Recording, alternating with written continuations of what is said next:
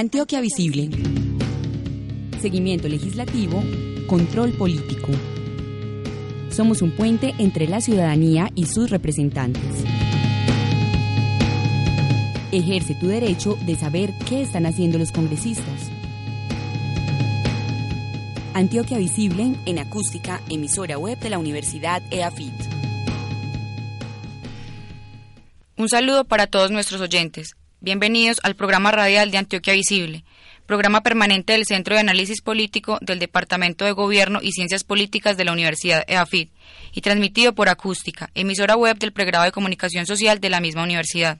Hoy estamos en cabina Alejandro Cortés, politólogo de la Universidad EAFIT y estudiante de Derecho de la misma universidad, y Estefanía Bolívar, estudiante de Ciencias Políticas de la Universidad EAFIT y coordinadora del área de seguimiento legislativo de Antioquia Visible. Buenos días, Estefanía. Buenos días, Alejandro. ¿Cómo están? Buenos días, Daniela. Muy bien, gracias. Daniela, ¿cómo estás? Bien, gracias. Alejandro entonces nos estará hablando sobre cómo los ciudadanos pueden exigir rendición de cuentas a sus representantes y Estefanía Bolívar nos dará algunos datos importantes sobre qué deben saber los ciudadanos para entender la actividad legislativa de sus representantes. Alejandro, eh, ¿les podrías contar a los oyentes de Antioquia Visible qué significa el término accountability? Eh, bueno, primero pues muchas gracias por invitarme y sí, claro, mira, accountability pues en principio es simplemente un término y un término en inglés, un término anglosajón que viene y se empezó a usar primero en la contaduría pública y después se empezó a usar también en la ciencia política. Y aunque es un término novedoso, explica, expresa una preocupación muy vieja de, de, los pensadores políticos que es, que es la pregunta por cómo controlar el poder político. Y, y, y el término surgió como con el ánimo de responder a la necesidad de de la ciudadanía de, de, ser incluida en los procesos políticos que se llevan a cabo al interior de, del Estado y de los gobiernos y de los cuerpos políticos y, y los cuerpos representativos eh, eh, como una forma de controlar el poder político que se, que, con el que se, con el que se mueve ahí dentro, pues. Eh, ahora, sobre este concepto no hay una definición como unívoca y, y, expresa que sea completamente aceptada por los expertos cuando hablan de ella, pero pues en español ha sido traducida normalmente como rendición de cuentas.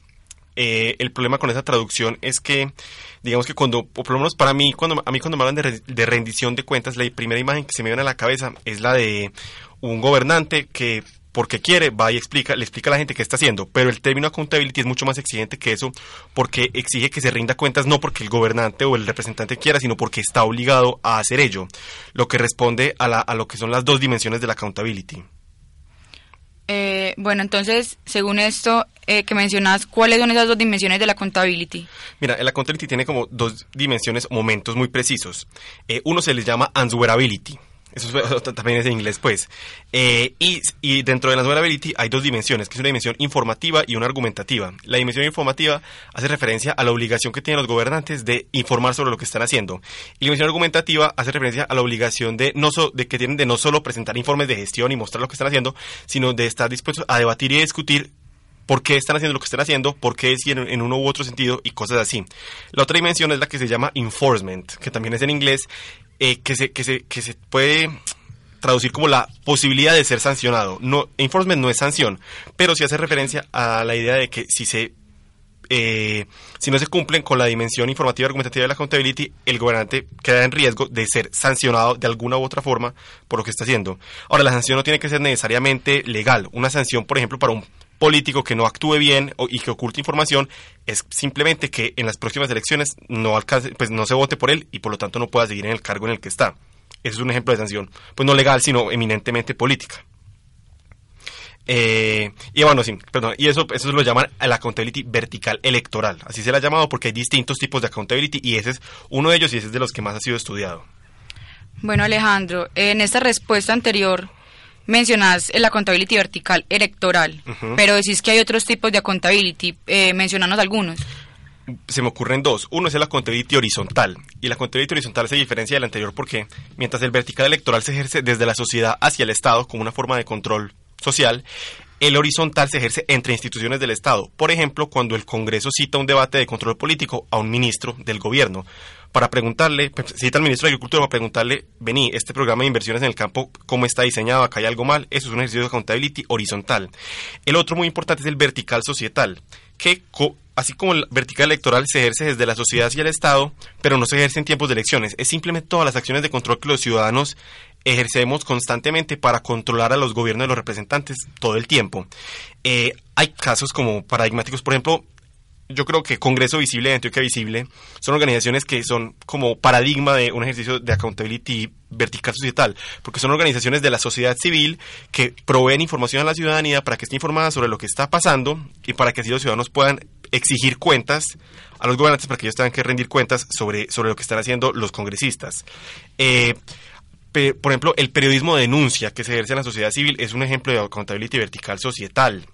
Eh, cuando un periodista pues, pues encuentra algo raro y lo denuncia en una columna o en, un artículo, eh, lo que, eh, si este si esto alcanza suficiente recepción, puede que lo que le esté denunciando tenga implicaciones y tenga consecuencias y, y, que la persona que incurrió en un acto, pues digamos que errado, sea sancionada. A mí se me ocurre un ejemplo, por ejemplo, el semestre pasado eh, Mauricio García Villegas, que es columnista del Espectador, denunció en su columna en octubre que el, un congresista que un proyecto de ley, que era un proyecto de ley que buscaba regular las profesiones de relaciones internacionales y ciencia política, entre otras, eh, él, denunció que en la exposición de motivos del proyecto había un plagio un plagio del Rincón del Vago y de otras páginas. Era, una exposición de motivos de 18 páginas y esas 11 eran un plagio. Él denunció eso en la columna, escribió una columna sobre eso. Eso se empezó a mover, la gente empezó a hablar de eso y a la semana el, el, congres, el, congresista que había presentado el proyecto, que era Juan Diego Gómez Jiménez, que es un senador de acá de Antioquia, se vio obligado a retirar el proyecto y a pedir disculpas. Dijo que era un error, que un asistente había hecho eso y que él se disculpaba, que era un error muy grave y que él retiraba el proyecto porque un proyecto que había sido plagiado no podía pues ser presentado ni podía volverse ley de la República. Entonces es un ejemplo pues de cómo incluso pues simplemente desde una columna de un periódico uno puede denunciar un hecho de corrupción o esto que no es propiamente corrupción sino un hecho, mm, una cosa mala, una cosa deshonesta, y eso puede tener consecuencias graves para la persona que lo comete. Entonces, un ejemplo de cómo la accountability es una herramienta de control de, de nuestros representantes. Claro. Alejandro, entonces, ¿podrías darnos una breve conclusión que condense toda esta información que nos estás dando? Pues voy a intentar, mira, no, yo creo que la conclusión es más como, como una lección, es que acá la gente, en mi opinión, pues se queja mucho que los políticos son malos, que los políticos no sirven para nada, que no hay nada, y pues eso, yo creo que esas quejas tienen cierto fundamento. Digamos que Colombia es un país con muchos problemas de corrupción, de clientelismo, etcétera. Eh, pero yo creo que más allá de estarse quejando todo el tiempo, yo creo que hoy en día, especialmente con la, con, la expresión del Internet y de tantas, eh, de, ¿cómo se llama esto? formas masivas de comunicación, no me acuerdo cómo, cómo se le dice técnicamente, hoy en día hay muchos canales para controlar a la gente que está en el poder. Yo creo que hace pues 20 años era mucho más difícil, porque ¿quién podía acceder? Pues uno le tocaba tener acceso o al espectador o al tiempo o al colombiano, muy difícil. Pero hoy en día uno simplemente puede poner en Twitter o en Facebook una cosa que uno, encuentra un plagio en un proyecto, por ejemplo, y si uno lo pone en Twitter, yo creo que lo más probable es que eso se ponga, se vuelva viral y alguien ya, pues ya alguien con más peso lo denuncie y eso termina teniendo consecuencias. Entonces, yo creo que la, la lección es esa. Nosotros podemos ejercer la accountability sobre nuestros representantes. Eh, se puede hacer y, y es bueno, más que estar quejándose todo el tiempo, pensar en la forma en que nosotros podemos contribuir a esto. Bueno, agradecemos a Alejandro por su intervención y le recordamos a los oyentes que para tener mayor conocimiento sobre sus representantes existen dos plataformas web que ayudarán de manera fácil a obtener información sobre toda la actividad de los congresistas. Esas plataformas son las www.antioquiavisible.org y www.congresovisible.org.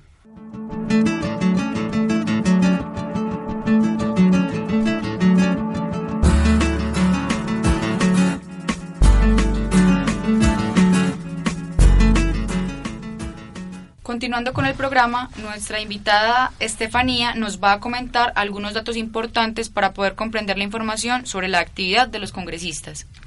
Eh, bueno, Daniela, gracias por la invitación. Primero cabe destacar que el área de seguimiento legislativo es un área perteneciente a Antioquia Visible y nos encargamos de analizar y estudiar todo el comportamiento legislativo de los congresistas, especialmente de los congresistas antioqueños. Eh, como tú mencionaste, les voy a hablar pues de la actividad legislativa de los congresistas, pero primero vamos a aclarar que el próximo 16 de marzo eh, inician sesiones ordinarias los congresistas de nuevo en su segundo periodo de la primera legislatura. Ya más adelante les voy a aclarar estos periodos. Por ahora les voy a hablar sobre las funciones de los congresistas, especialmente eh, de seis funciones, iniciando que los congresistas tienen una función constituyente que se encargan de reformar la constitución política mediante actos legislativos. Es decir, los los legisladores presentan proyectos de actos legislativos que se encargan netamente del tema de la constitución política.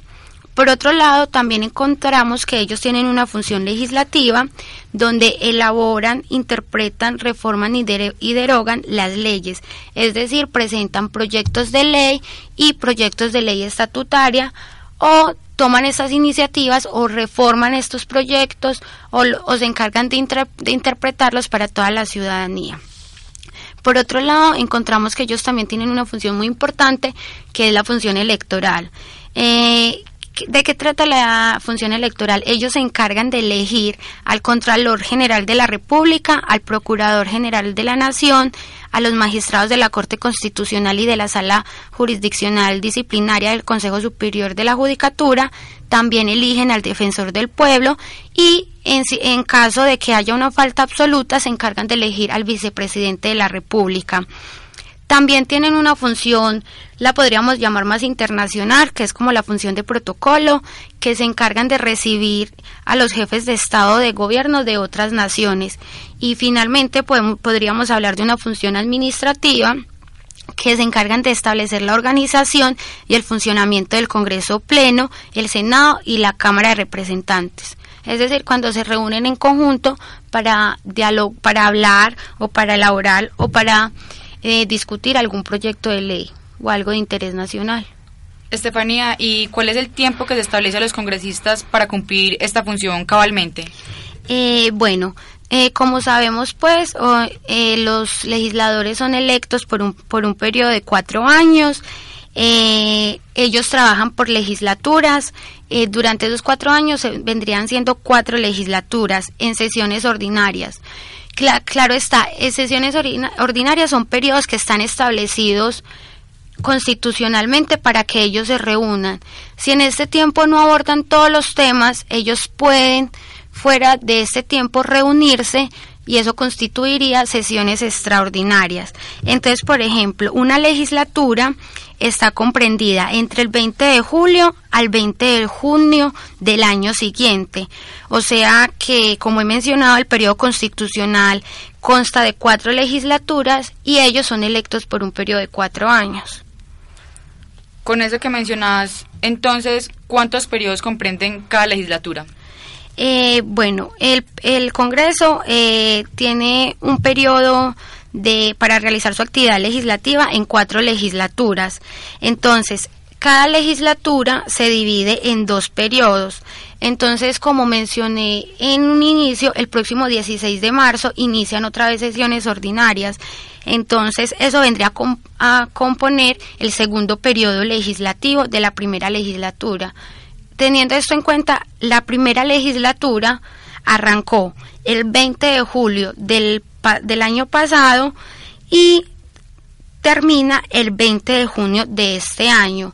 Y esa primera legislatura tiene dos periodos, un periodo compuesto del 20 de julio al 16 de diciembre del 2014 y la segunda, el segundo periodo del 16 de marzo del 2015 al 20 de junio del 2015. Cuando termine el 20 de junio del 2015, vuelve y arranca la segunda legislatura, pero, esta arrancaría el 20 de julio del 2015, terminando el 20 de junio de 2016, que ahí está compuesto un año. Y así sucesivamente seguiríamos con la tercera legislatura el 20 de julio de 2016 al 20 de junio de 2017, terminando ya así los congresistas su última legislatura, que sería la cuarta, iniciándola el 20 de julio del 2017 y finalizando ya el total de su cuatrienio el 16 de diciembre del 2018. Muy bien, muchas gracias a nuestros invitados por acompañarnos el día de hoy y sobre todo muchas gracias a nuestros oyentes por acompañarnos nuevamente. Les recordamos que para más información sobre Antioquia Visible y nuestro trabajo pueden visitar la página web del programa que es antioquiavisible.org. Nos pueden seguir también en Twitter como arroba para que estén al tanto de nuestros contenidos sobre la actividad política de los congresistas antioqueños y también sobre el seguimiento a la actividad y comportamiento legislativo de los mismos. Antioquia Visible. Seguimiento legislativo, control político. Somos un puente entre la ciudadanía y sus representantes. Ejerce tu derecho de saber qué están haciendo los congresistas. Antioquia Visible en acústica, emisora web de la Universidad EAFIT.